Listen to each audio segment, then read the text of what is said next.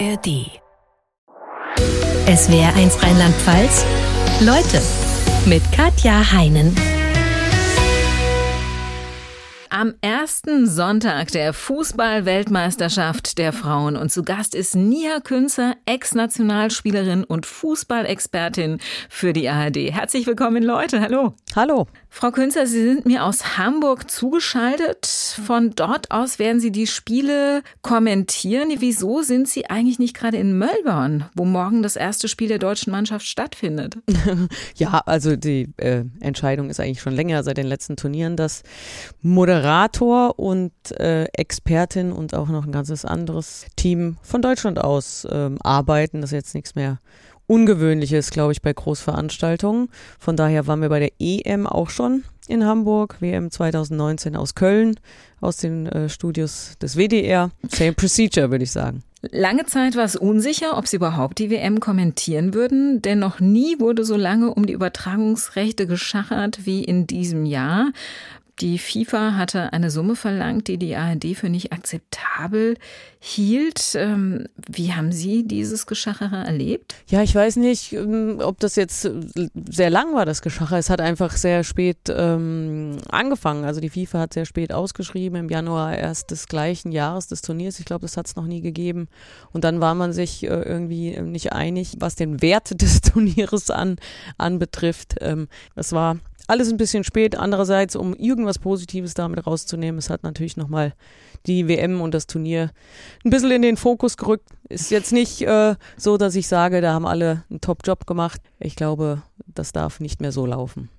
Sie sind absoluter Vollprofi. Trotzdem, wie anstrengend ist es für Sie, so ein Spiel zu kommentieren? Ja, Vollprofi bin ich nicht.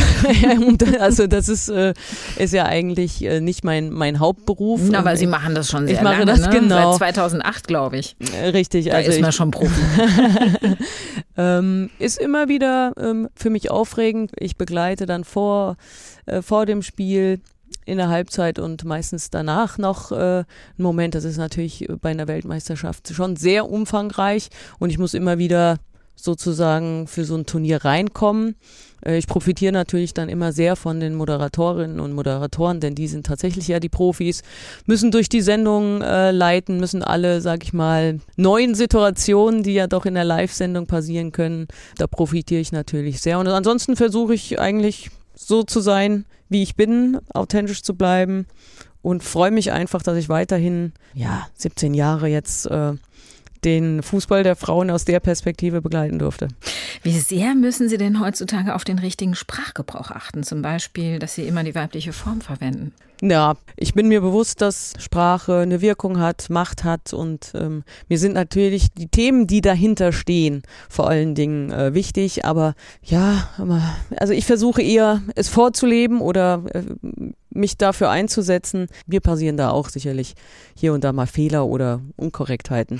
Ja, aber ich äh, habe das deshalb gefragt, weil ähm, Ihr Kollege Bernd Schmelzer, der mit Ihnen zusammen ein Buch über Frauenfußball geschrieben hat, dem wurde zum Beispiel Rassismus vorgeworfen, weil er bei Mana Ibabuchi, die nur 1,55 Meter groß ist, von kleiner Japanerin sprach. Wohlgemerkt, es geht um das Adjektiv klein. Oder er sagte, manche regten sich schon über Sexismus auf, wenn man nur von feuchtem Rasen spricht, wenn es geregnet hat.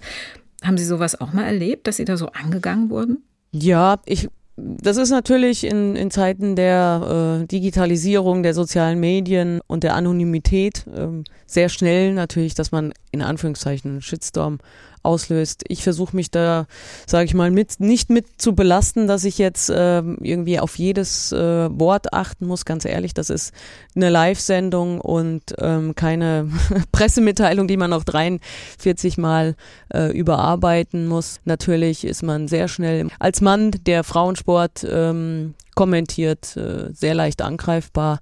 Aber ich glaube, da müssen wir uns alle so ein bisschen äh, oder alles ein bisschen relativieren. Also Sie lassen sich auf jeden Fall nicht unter Druck setzen. Ja, ich weiß nicht, ob das für eine Sendung oder für, für ein Turnier eine Begleitung des Turniers gut ist, wenn man die Lockerheit verliert. Also ich versuche ja auch ein bisschen Spaß zu haben. Das ist das Turnier schlechthin äh, im Frauenfußball und ich möchte auch so ein bisschen mit Freude rangehen. Und wenn ich immer im Hinterkopf habe, nichts Falsches zu sagen, ich weiß nicht, dann bin ich nicht mehr ich. Und es kommt rüber, dass Sie Sie sind.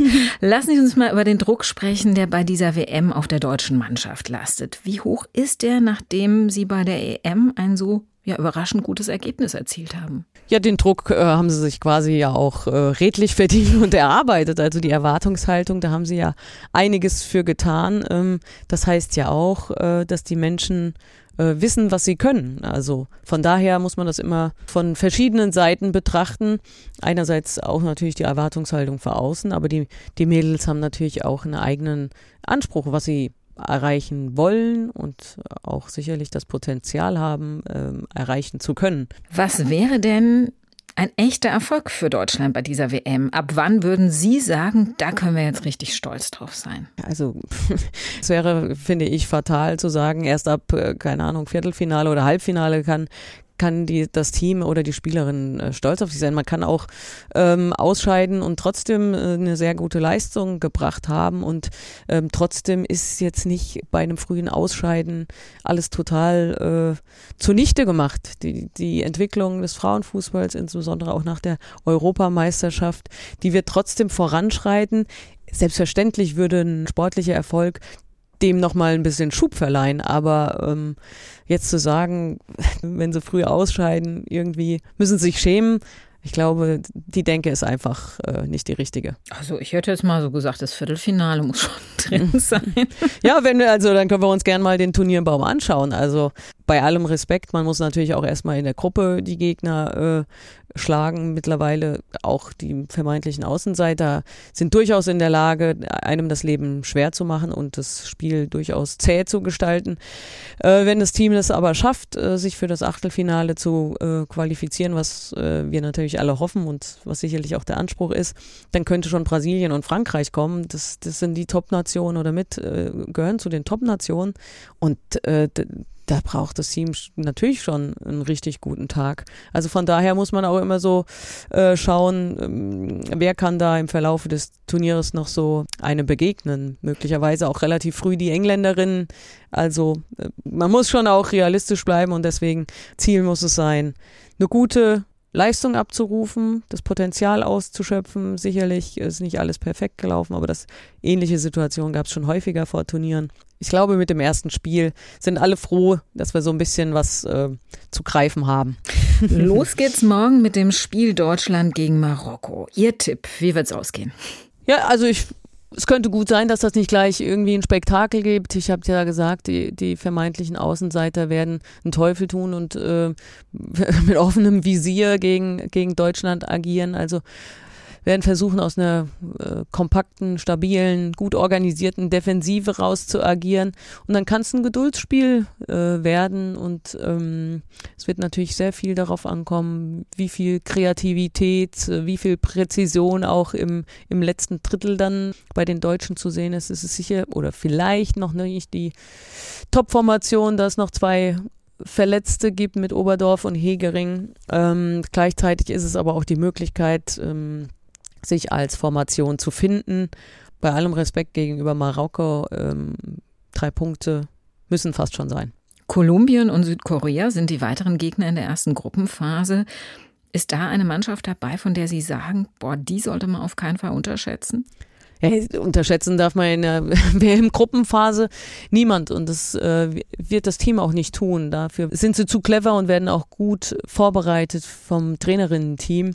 Ähm, sicherlich Kolumbien vielleicht auch die spielstärkste äh, Mannschaft, das spielstärkste Team mit einer gewissen Robustheit, aber auch äh, technischem Können und äh, Geschwindigkeit, aber auch Südkorea mit sehr, ähm, sehr gut organisi organisierten Team, darf man nicht unterschätzen.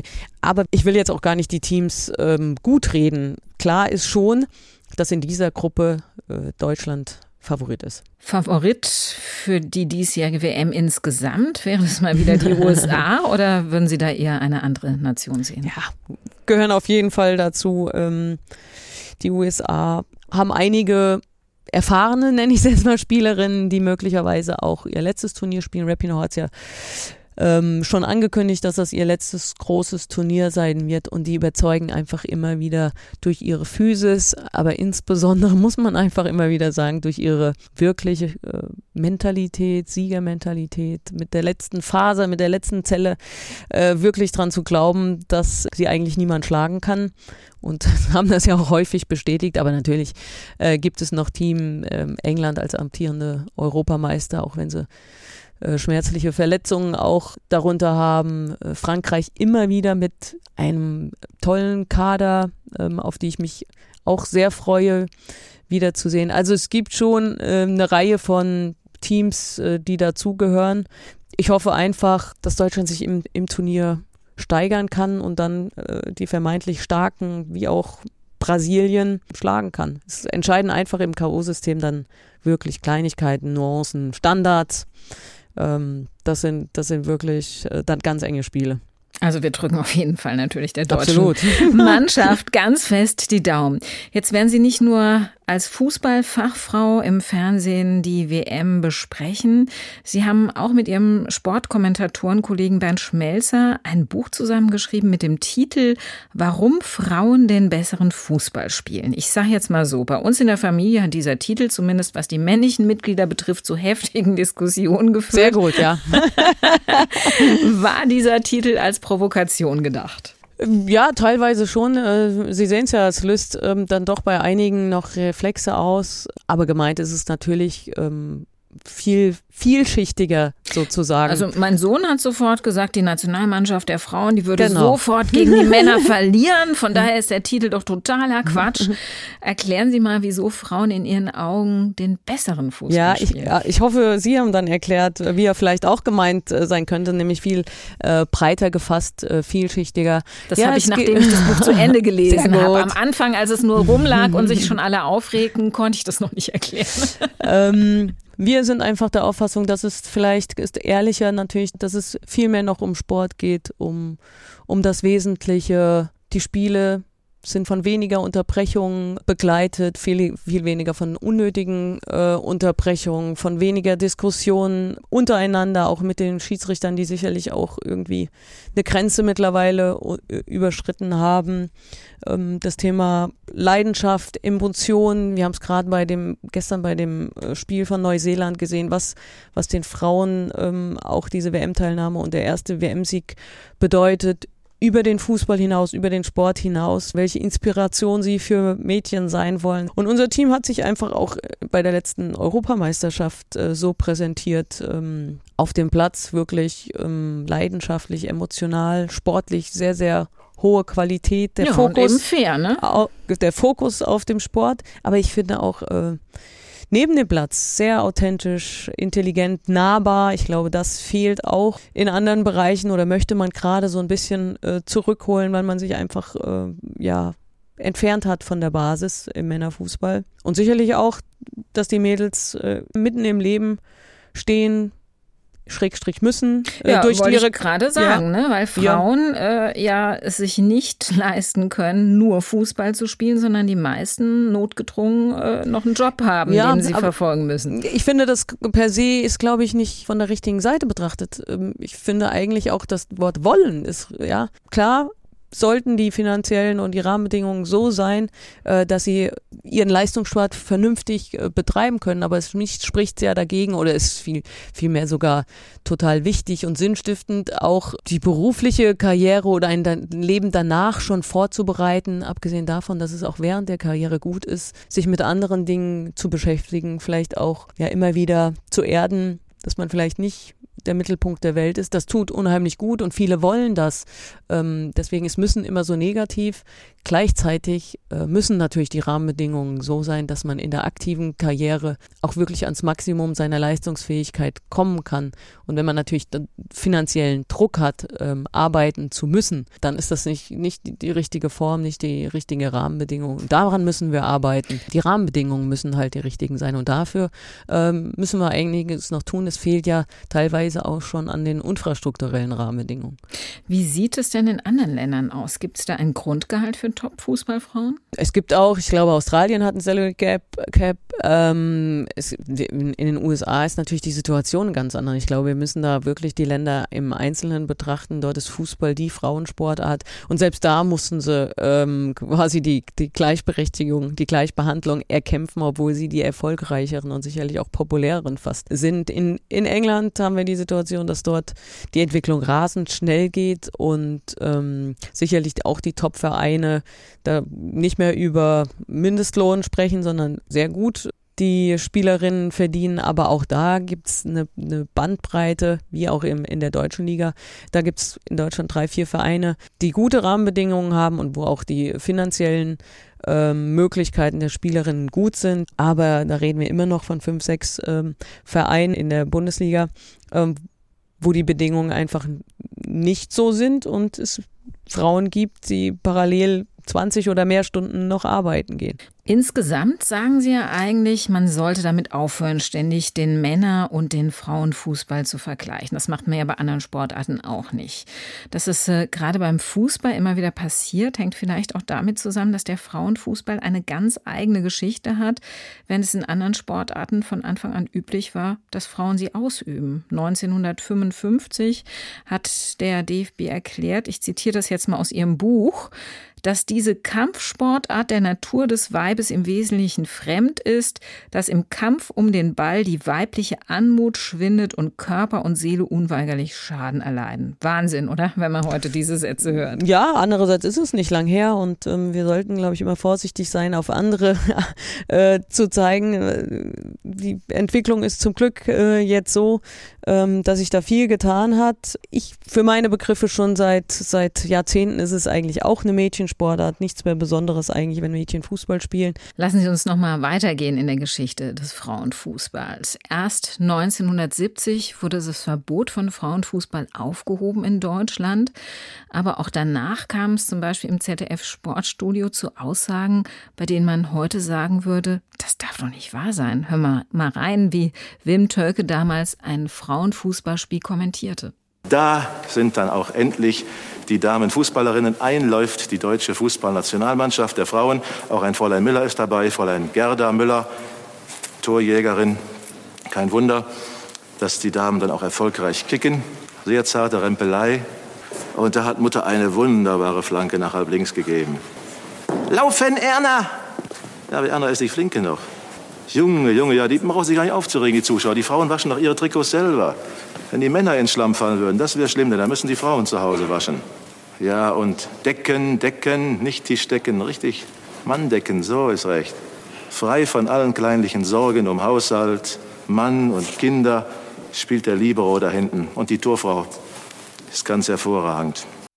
Da weiß man gar nicht, ob man weinen oder lachen soll, oder? Ja, ich kenne das ja schon, aber man muss es auch immer irgendwie mit dem gesellschaftlichen Kontext sehen. Ähm, äh, für uns natürlich jetzt ähm, schwer nachzuvollziehen und ich bin froh, dass wir, sag ich mal, über eine WM reden dieses Jahr und auch letztes Jahr eine EM, die sehr breit, ähm, über die sehr breit und vielfältig äh, berichtet wird und diese Szenen, sage ich mal, äh, nur noch wenig besprochen werden. 1989, als die Frauen Europameisterinnen wurden, bekamen sie vom DFB ein Kaffeegeschirr als Siegprämie geschenkt. Wie hoch sind heute die Boni? Ja, das ist ja auch eine Neuerung ähm, der Weltmeisterschaft in diesem Jahr, dass äh, die FIFA die Prämien ähm, direkt an die Spielerinnen äh, quasi ausschüttet und ähm, mit 30.000 äh, Dollar quasi Antrittsprämie. Das ist natürlich schon eine sehr hohe Wertschätzung gegenüber den Spielerinnen. Für einen ähm, WM-Sieg würden die Spielerinnen ähm, jeweils 250.000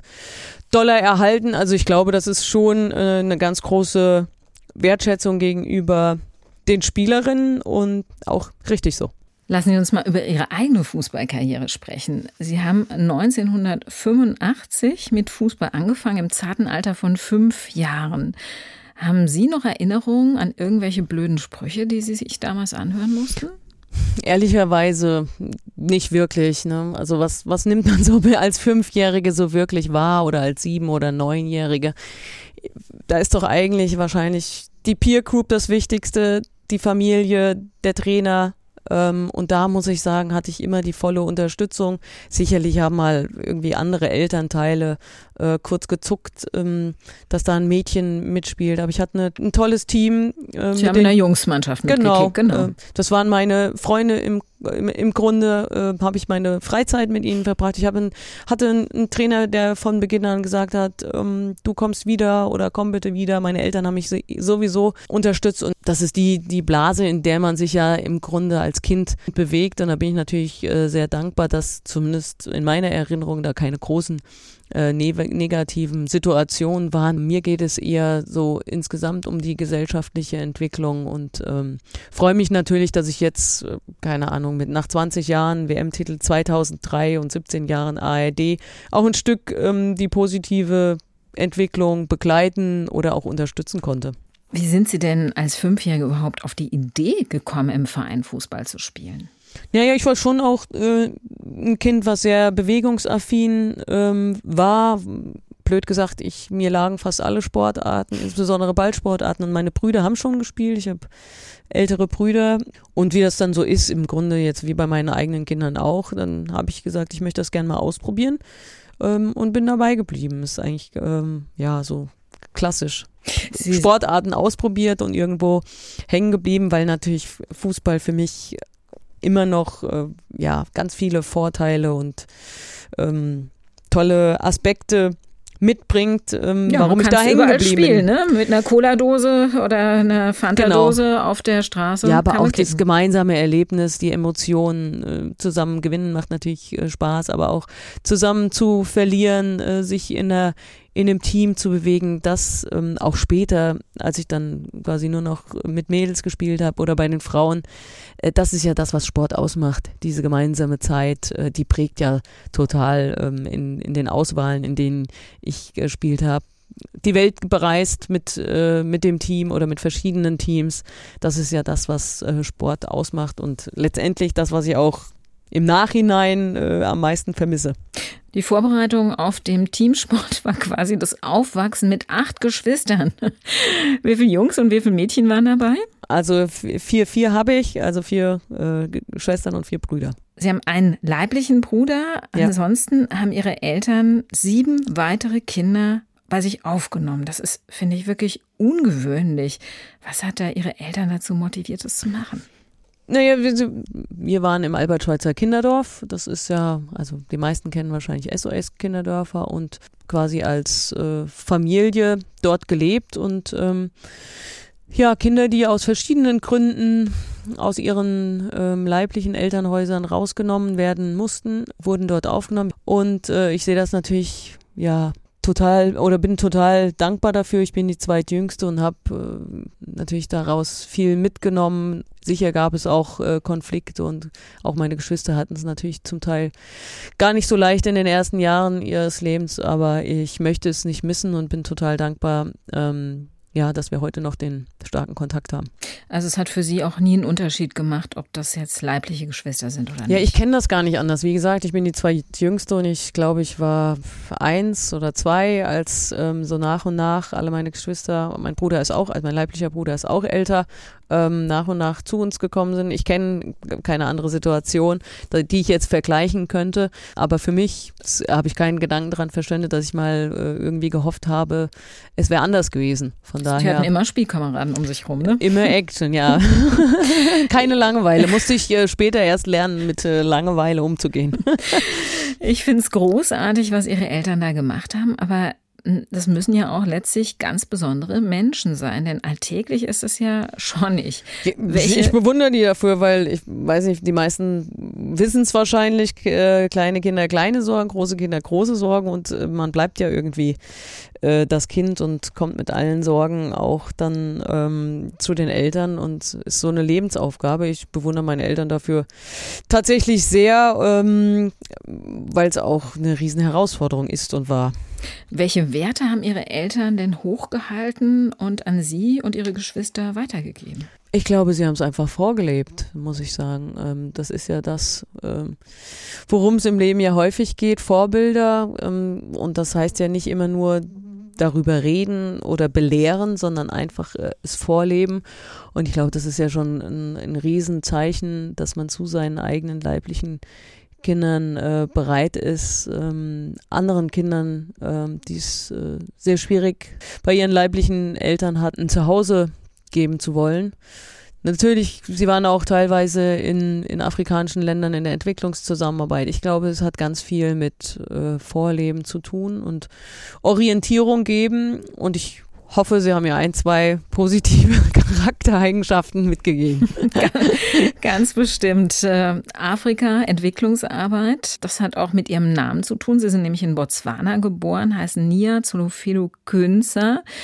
Was hat der Name für eine Bedeutung? Nia ist äh, Swahili und soll sowas heißen wie ich will und Zolofelo ist äh, Zwana und heißt Hoffnung. Aber ich, also Hoffnung, okay, aber, oder Zolofelo, aber Nia ist, glaube ich, tatsächlich nur ähm, der Name, den, der meinen Eltern gefallen hat. Gut und gefallen. Ich bin auch, ja, ich Wobei bin auch ich total zufrieden. Finde, ja, ich will, passt doch auch super, oder? Ja, so im Nachhinein natürlich kann man daraus immer äh, schön, schön was äh, stricken, weil ich ähm, auch so ein bisschen äh, ehrgeizig war oder Willensstark, bin. ja. Willensstark ist mal ein schönes Wort, ja. Sage ich auch, wenn meine Kinder ähm, mal mit mir diskutieren. sind sehr willensstark. Ähm, ja, äh, passt natürlich so im Nachhinein auf einige Situationen in meinem Leben, ja, das stimmt. Und vor allen Dingen auf die Situation, dass sie, bevor sie das spektakuläre Golden Goal bei der WM 2003 geschossen haben, schon drei Kreuzbandrisse hinter sich hatten. Da haben sie nie gedacht, ich höre auf, das hat keinen Sinn, ich mache das nicht mehr. Doch, selbstverständlich. Also ähm, leider ist das Thema ja wieder sehr aktuell. Es ist schon, äh, es gibt natürlich Schlimmeres ähm, im Leben und äh, natürlich auch Erkrankungen, die schlimmer sind. Ja, aber, Aber für es eine für einen Fußballerin Sportler- ist das ja. schon richtig übel. Tatsächlich für eine Sportlerin ist es fast das äh, schwierigste äh, und lang langwierigste, ähm, was es so an Verletzungen gibt. Und natürlich hat es mich auch immer ganz schön ähm, die, oder die Beine weggezogen und auch letztendlich nach drei oder dann vier zermürbt. Äh, warum immer ich, warum äh, meine Knie und ähm, ja, Zweifel definitiv. Ähm, letztendlich ist es aber zunächst ja immer nach einer Verletzung der gleiche Weg wie bei jedem. Die OP, dann ohne Krücken zu laufen, vielleicht wieder Fahrrad fahren zu können. Und die Schritte bin ich dann erstmal ganz normal gegangen, ähm, mit teilweise natürlich nicht so guter Laune für mein Umfeld.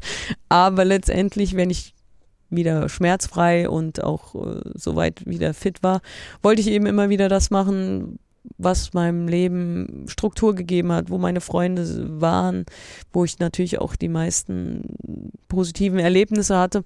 Einfach das, was mein Leben bedeutet hat. Und ich hatte im Prinzip ja Glück, dass es nach drei überhaupt noch gesundheitlich äh, ging und ich dann auch noch in den Kader nominiert wurde. Ja, und nicht nur in den Kader nominiert, sondern ähm, sie wurden beim Endspiel gegen Schweden eingewechselt, erst spät. Und dann kam die berühmte 98. Minute und das Golden Goal, das sie in der ganzen Welt berühmt gemacht hat und die Deutschen zu WM-Siegern werden ließ. Was für Erinnerungen haben Sie selbst noch an diese Situation? An die Situation selbst ehrlicherweise nur noch schemenhaft. Das ist ja eine keine Ahnung, Hundertstel, wie Renate Lingor den, den Freistoß schießt und tatsächlich aber auch meinen Namen ähm, ruft.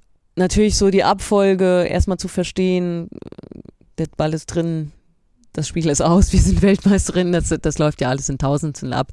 Ähm, aber ich verbinde einfach dieses ganze Turnier inklusive Vorbereitung mit wahnsinnig vielen tollen Momenten und wir haben sehr viel gelacht bei allem wirklich hartem Training, sehr, sehr ha- hartem Training unter Tina Teune und Silvia Neid haben wir wirklich Spaß gehabt. Wir sind so richtig ähm, als Team zusammengewachsen. Das war einfach, ja, so ein Paradebeispiel, wie man ein Team wird und was man als Team bewirken kann. Und dann in der Abfolge mit, mit ähm, Siegerehrung, Party, Empfang am Römer, das sind total schöne Momente. Und wir haben ja dieses Jahr 20-Jähriges und haben uns gerade vor ein paar Wochen äh, getroffen. Da kommen ganz viele Erinnerungen zurück, die vielleicht auch abgelegt sind jetzt irgendwie.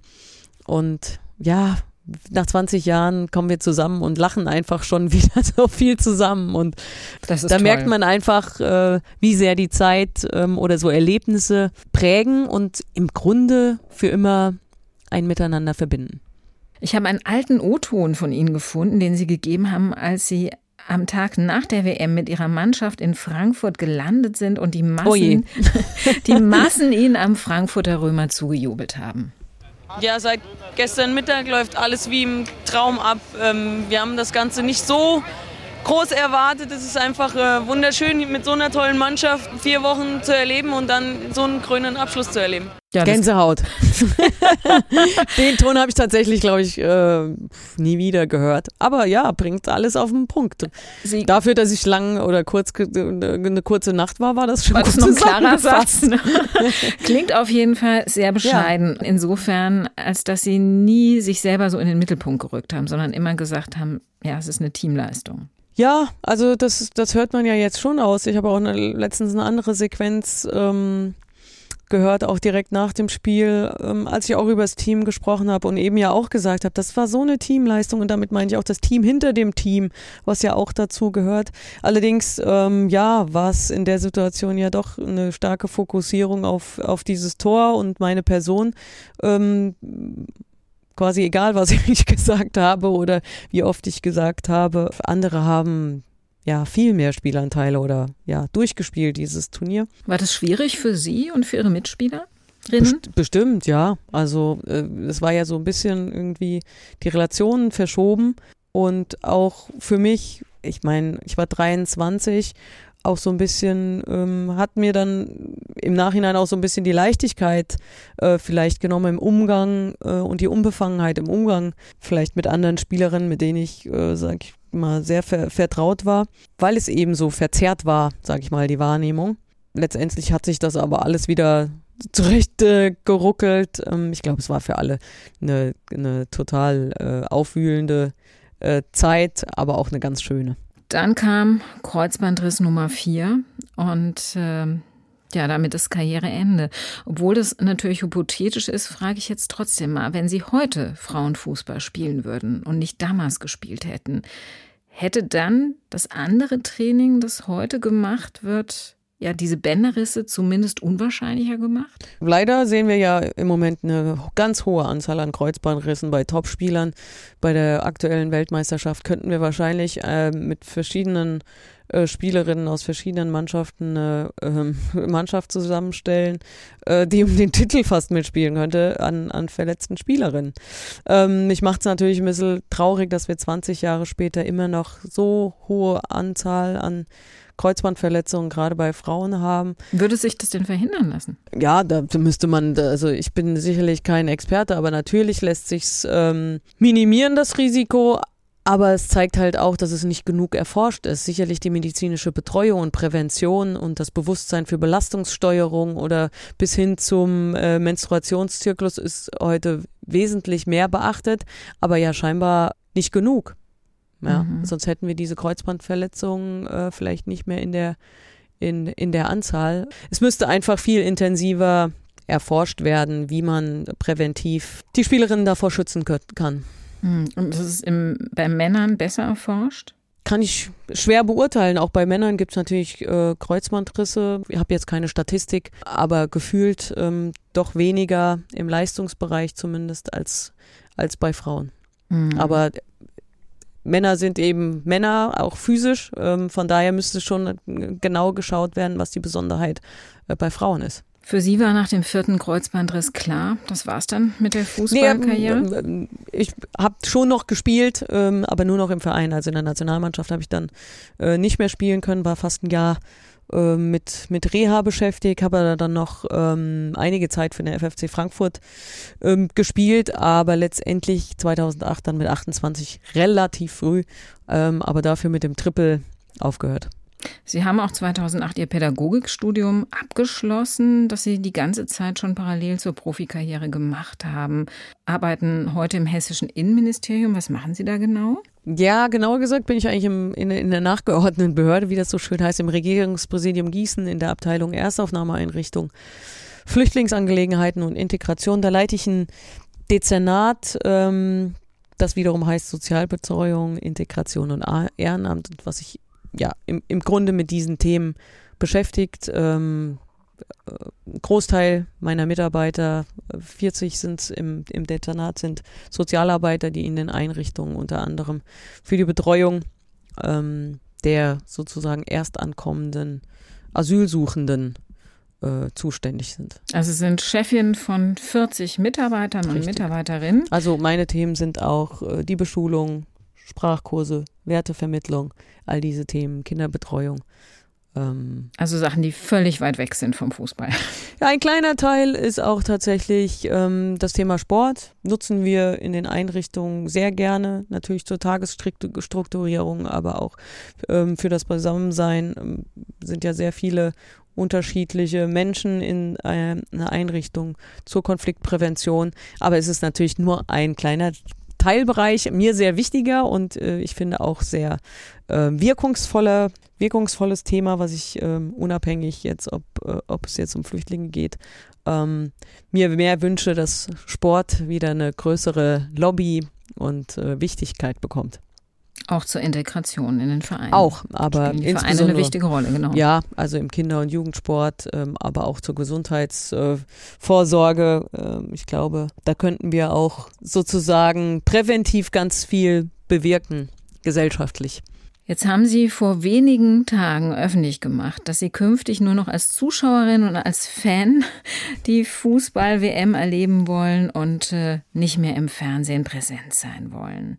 Sie haben angekündigt, nach dieser WM aufzuhören. Warum? 17 Jahre denke ich immer Hallo. Also ähm, das ist schon jetzt eine sehr lange Zeit und eine tolle und erlebnisreiche Zeit. Und es ist jetzt einfach mit der Weltmeisterschaft 20 Jahre nach dem WM-Sieg einfach ein toller, toller Moment, den ich noch mitnehme.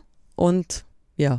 Aber Sie haben auch gesagt, Sie wollten mehr Zeit haben für sich, für Dinge, die Ihnen wichtig sind. Was liegt Ihnen da besonders am Herzen? Es geht eigentlich gar nicht um mehr Zeit, sondern einfach ähm, um auch eine andere äh, Zeiteinteilung zu finden oder eine äh, selbstbestimmtere natürlich auch.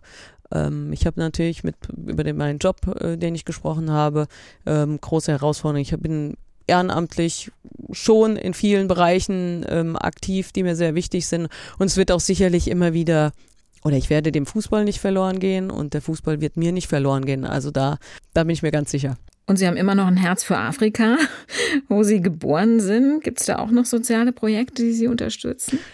Ja, das ist in letzter Zeit äh, während der Pandemie natürlich äh, nicht ganz so einfach gewesen, das, sage ich mal, nah zu begleiten. Ich war jetzt schon länger nicht mehr dort, aber mein, mein Herz wird immer für das südliche Afrika schlagen. Ähm, sicherlich auch auf meiner Agenda nochmal mit den Kindern irgendwann zumindest mal dorthin zu reisen, ähm, weil es für mich immer noch eine Bedeutung hat, ja. Nia Künzer. Ich wünsche Ihnen und uns allen eine tolle WM. Bevor ich endgültig Tschüss sage, bei uns gibt es am Ende der Sendung immer ein Geschenk für unseren Gast. Es geht Ihnen an Postwenden zu. Ich habe nämlich ein Buch gefunden, an dem Sie und Ihre Kinder hoffentlich gleichermaßen Spaß haben werden. Die afrikanischen Lieblingsmärchen von Nelson Mandela. Viel Hört Spaß sich auf jeden damit. Fall schon mal vielversprechend an. Ja, Dankeschön. Viel Spaß damit und Ihnen alles Gute. Danke. SWR1 Rheinland-Pfalz. Leute, jede Woche neu. Auf swr1.de, in der SWR1 App und überall, wo es Podcasts gibt.